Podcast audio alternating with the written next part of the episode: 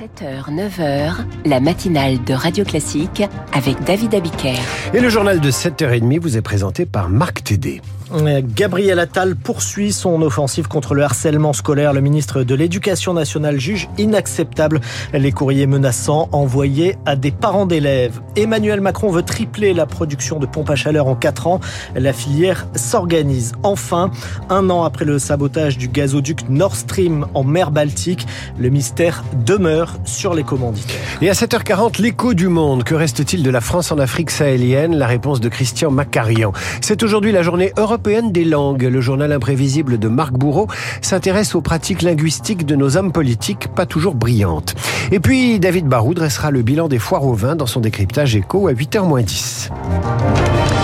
Face au harcèlement scolaire, l'électrochoc a commencé. Et c'est ce que veut croire Gabriel Attal, le ministre de l'Éducation nationale. Il dévoile demain son plan de lutte contre le phénomène. Gabriel Attal qui s'est rendu hier au rectorat de l'Académie de Versailles, une académie dans la tourmente après plusieurs courriers menaçants envoyés à des parents d'élèves harcelés et qui tentaient d'alerter l'institution. Au moins 55 de ces courriers ont été identifiés. Baptiste Coulon. Remettre l'humain au centre. La formule est martelée par Gabriel Attal devant les caméras après ces courriers jugés déshumanisants et loin donc d'être des cas isolés. C'est même inacceptable pour le ministre qui indique qu'une enquête devra dire si ces envois étaient justifiés ou non. Les familles concernées seront contactées, précise-t-il. Place désormais à l'action, dit Gabriel Attal, avec un électrochoc à tous les étages, en commençant par les académies. Elles devront se doter d'une stratégie anti-harcèlement d'ici la fin de l'année et seront évalués, prévient-il. C'est aussi aux académies de faire remonter leurs besoins humains, explique le ministre, qui adresse aussi un mot de soutien au personnel académique. Certains ont subi des menaces de mort, c'est inqualifiable. Prévention, détection, réaction, le triptyque est répété par un Gabriel Attal équilibriste avant la présentation demain du plan anti-harcèlement qui devra rassurer autant les personnels de l'éducation que les parents d'élèves. Précision de Baptiste Coulon. Produire chaque année un million de pompes à chaleur dans le pays d'ici 2027. C'est l'objectif annoncé hier par Emmanuel Macron. Le président de la République qui présentait les grands axes de sa planification écologique. Les pompes à chaleur, c'est un système qui consiste à prélever les calories à l'extérieur pour chauffer un bâtiment. Mais pour répondre aux ambitions du chef de l'État, autrement dit tripler la production actuelle, la filière doit se restructurer profondément, Zoé Pallier. Ils ne sont que trois industriels à produire aujourd'hui des pompes à chaleur avec au moins 50% de composants français. Parmi eux, le groupe Intuis vient d'inaugurer un nouveau site pour répondre à la demande. Éric Baudry, son directeur des affaires publiques. C'est une extension qui nous permet de produire un peu plus de 30 000 pompes à chaleur, ce qui est loin d'être suffisant compte tenu des objectifs des prochaines années. On peut acheter de nouvelles machines, pointe cet industriel. Le problème, c'est de recruter. Nous avons 200 postes à pourvoir en CDI. Donc nous embauchons aujourd'hui du personnel que nous formons. En France, 30 000 plombiers qui installent aujourd'hui des chaudières à gaz vont apprendre à poser des pompes à chaleur. Pour Laurent Rogel, président du groupe Airwell, il faut aussi investir dans la recherche et l'innovation. La production asiatique est dans tous les cas extrêmement compétitive, donc il faut vraiment se positionner en tant qu'industriel français sur des produits bien plus efficaces d'un point de vue énergétique, travaillant aussi pourquoi pas sur les nuisances sonores que les pompes à chaleur peuvent produire et répondant aux attentes du consommateurs européens. Pour relancer la filière, le gouvernement veut lui rapatrier la production de composants, en priorité celle des compresseurs, une pièce essentielle des pompes à chaleur que personne ne fabrique aujourd'hui en France. Et autre mesure annoncée hier par euh, le président de la République, une enveloppe immédiate de 700 millions d'euros pour bâtir 13 RER métropolitains. Et puis j'ajoute cette mise en garde à l'instant de l'Agence internationale de l'énergie. Elle appelle les pays riches à avancer leurs objectifs de neutralité carbone à 2045 pour les États-Unis, l'Union européenne, le Royaume-Uni et le Japon, à 2050 pour la Chine. De quoi espère l'agence contenir le réchauffement planétaire à 1,5 degré par rapport à l'ère pré-industrielle. À l'étranger, cela fait exactement un an que le gazoduc Nord Stream a été saboté en mer Baltique. Un sabotage aussi difficile que spectaculaire sur ce conduit qui relie la Russie à l'Europe en évitant l'Ukraine. L'Allemagne, le Danemark et la Suède ont lancé des enquêtes et recherchent encore les responsables.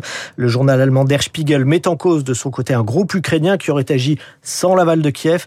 Une enquête pour le moment donc sans coupable, explique Père de Jong, vice-président de l'Institut EMIS et expert militaire. La responsabilité, pour l'instant, en fait, on n'en sait strictement rien, même si aujourd'hui, les échos de couloir euh, considéreraient que les Ukrainiens, avec les anglo-saxons, je ne peux pas vous citer le pays parce que je ne le connais pas, auraient mené l'opération. Ça, c'est le premier point.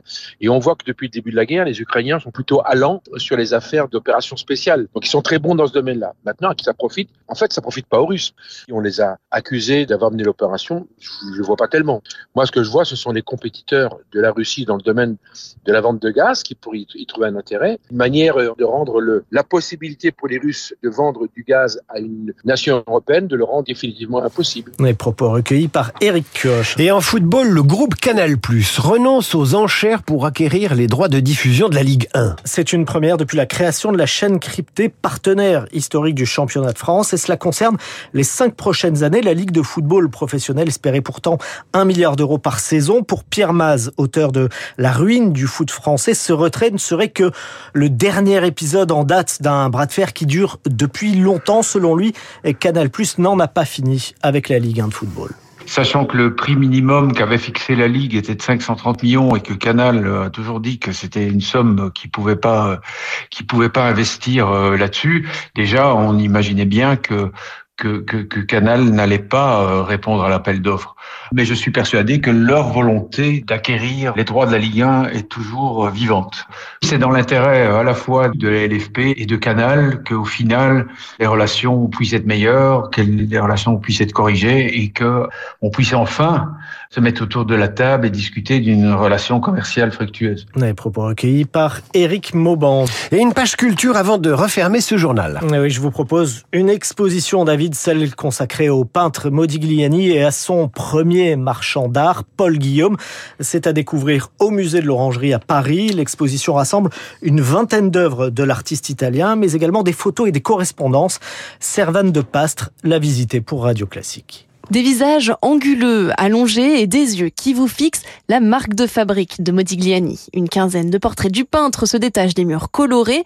Parmi eux, plusieurs représentations de son premier marchand, Paul Guillaume, fine moustache, chapeau melon et complet noir. Cécile Girardot est conservatrice au musée de l'Orangerie. Les deux hommes se sont trouvés sur une communauté de goût, puisque les deux hommes, par exemple, étaient vraiment férus de littérature, de poésie, de ces arts extra-occidentaux, puis de l'avant-garde artistique que tous les deux ont regardé avec passion. Ils se rencontrent en 1914. Modigliani vient de quitter brutalement la sculpture pour se consacrer à la peinture.